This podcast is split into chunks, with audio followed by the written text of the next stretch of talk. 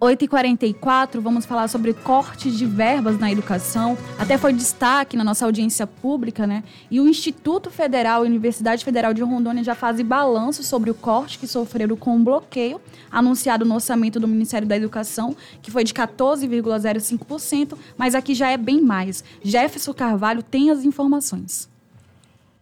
Bom dia, Débora. Bom dia também, Ariane. Um bom dia especial para você, ouvinte da Rádio CBN. Essa informação foi passada pelo próprio Instituto Federal de Rondônia por meio de uma nota. O Instituto informou que houve um bloqueio de 21,75% do seu orçamento de custeio. Segundo a instituição, esse bloqueio foi realizado sem aviso prévio e nem diálogo. De acordo ainda com o IFRO, esse ano, apesar de as matrículas e as ações de pesquisa e extensão terem aumentado, o Instituto recebeu em contrapartida um valor 5% inferior ao ano de 2021 por parte do Ministério da Educação. A Universidade Federal de Rondônia também entrou nessa mesma jogada, teve parte do seu orçamento afetado. Segundo a Unir, a instituição tem sofrido seguidos cortes e bloqueios orçamentários que comprometem a capacidade de planejamento e manutenção de serviços atividades básicas da instituição e até a conclusão de obras. Segundo a universidade, a Uni teve um bloqueio de 16% do orçamento, o que equivale a pouco mais de 6 milhões de reais. Nos últimos anos, a Uni afirma que teve o orçamento reduzido em mais de 30%.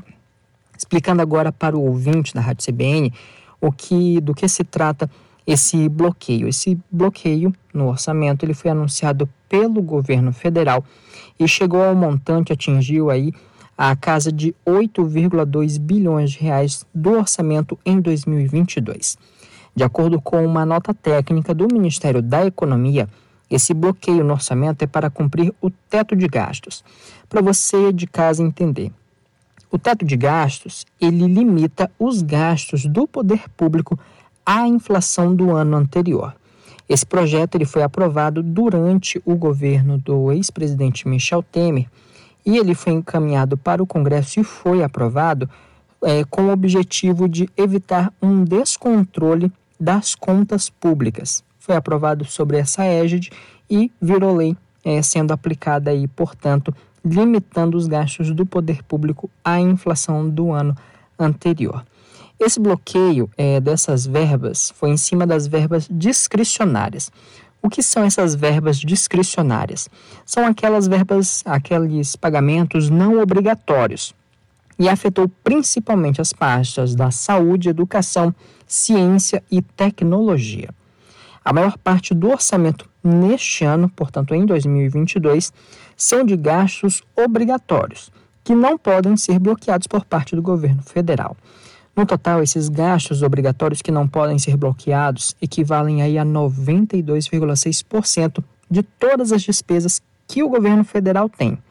Entre os gastos obrigatórios estão aí, por exemplo, pagamentos dos salários dos servidores, das aposentadorias do INSS e o seguro-desemprego. Só para o ouvinte ter uma noção. A gente vai continuar acompanhando essa questão do orçamento porque a depender de como vai se encaminhar é, o orçamento deste ano ao longo desse segundo semestre, o governo pode até desbloquear esse montante de 8,2 bilhões que agora está bloqueado principalmente nessas pastas, como eu disse, saúde, educação, ciência e tecnologia. A gente vai continuar acompanhando e, claro, as novidades a gente vai trazendo aqui na programação da Rádio CBN. Bom dia especial para o ouvinte mais uma vez. Bom dia para vocês aí no estúdio. A gente volta a se ouvir numa próxima.